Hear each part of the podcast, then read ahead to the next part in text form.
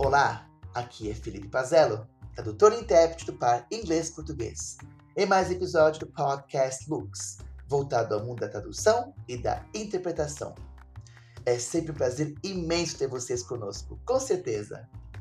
Vamos agora à parte 2 da entrevista com a tradutora do par inglês-português, Tereza Maria Freixinho.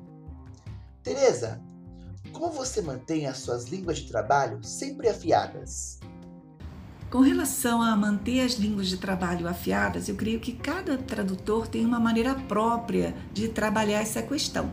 Bom, no meu caso, é, quando eu tenho dúvidas, eu faço a pesquisa na internet. Se essas dúvidas são relacionadas à gramática, à ortografia e a, a aspectos da língua, né? Então eu faço a pesquisa na internet. Tenho também gramáticas em papel, por incrível que pareça, eu tenho muito material em papel, mas é, hoje em dia realmente é mais prático a gente fazer consultas online. Agora, eu também gosto bastante de ler. Gosto muito de ler contos. Sou machadiana assumida e sempre quando sobra um tempinho eu estou lendo alguma coisa.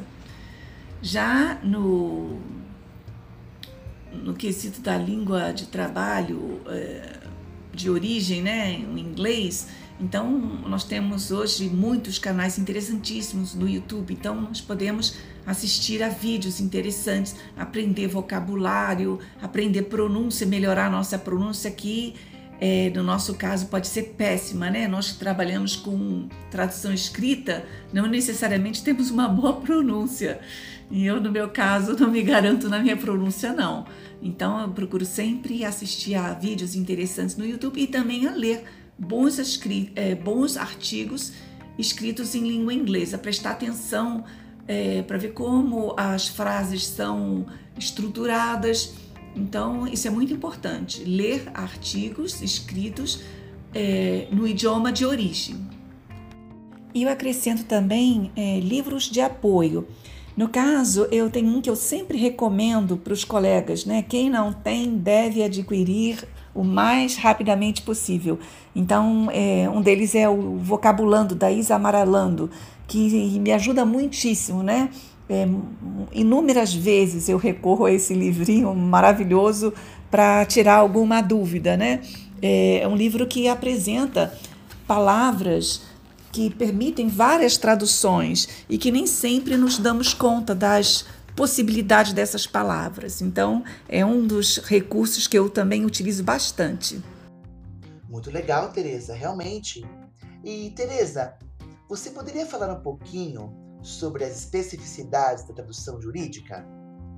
Eu diria que a tradução jurídica requer, acima de tudo, uma linguagem muito precisa e clara. O leitor final tem que entender o que ele está lendo, mesmo que é, os sistemas jurídicos, os ordenamentos jurídicos dos dois países né, em questão sejam diferentes. Então, aqui no Brasil, nós temos civil law, nos Estados Unidos, common law, são ordenamentos jurídicos diferentes. Nem sempre institutos que têm em um ordenamento têm no outro, mas então é preciso realmente traduzir esses é, institutos de maneira muito clara quanto ao significado para que a pessoa do, do outro lado entenda, né? E por isso mesmo até eu faço um curso de tradução jurídica, de inglês jurídico, curso de duração de um ano, porque embora eu traduz, traduza textos jurídicos há muitos anos, nunca é demais aprender e sempre temos coisas que não entendemos claramente, é, que precisamos de mais aprofundamento e também é, desejamos saber de que maneira podemos traduzir expressões complexas, né? É, de, de, maneira mais, de maneira mais competente para o leitor. Agora, hoje em dia também temos é, muitos dicionários que não existiam há 20, 30 anos, então contamos com, com bons materiais, pelo menos no, no par inglês-português. Agora, é, precisamos observar também o grau de dificuldade dos diversos documentos jurídicos. Eu diria, por exemplo, que uma procuração é um documento jurídico, mas é bem mais simples para você traduzir do que uma petição inicial ou uma contestação. Outra, outro aspecto importante é que você deve ficar atento aos falsos cognatos. Mesmo que você tenha um contrato, que é um documento jurídico relativamente mais simples do que uma petição ou uma contestação, mesmo num, contrato você encontra falsos cognatos, palavras que normalmente significam uma coisa, mas naquele contexto é, são outra, completamente diferente. Dou como exemplo a palavra representations. É, normalmente você pensaria, bom, representations, representações, mas se você encontrar essa palavra num subtítulo, por exemplo, sellers, representations, você vai pensar o quê? Em declarações da vendedora. Então você tem que ficar atento né, a esses detalhes.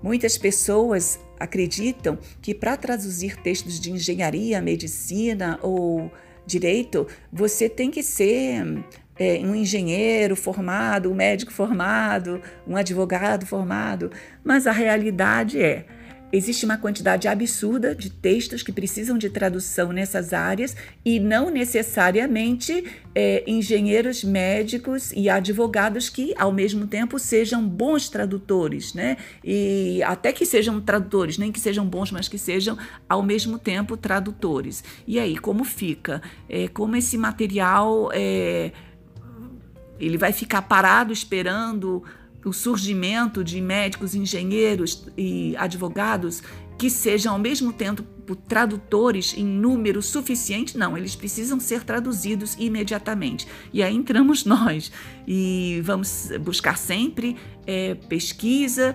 formação contínua, também o contato com os nossos pares que já trabalham com essa área e coragem.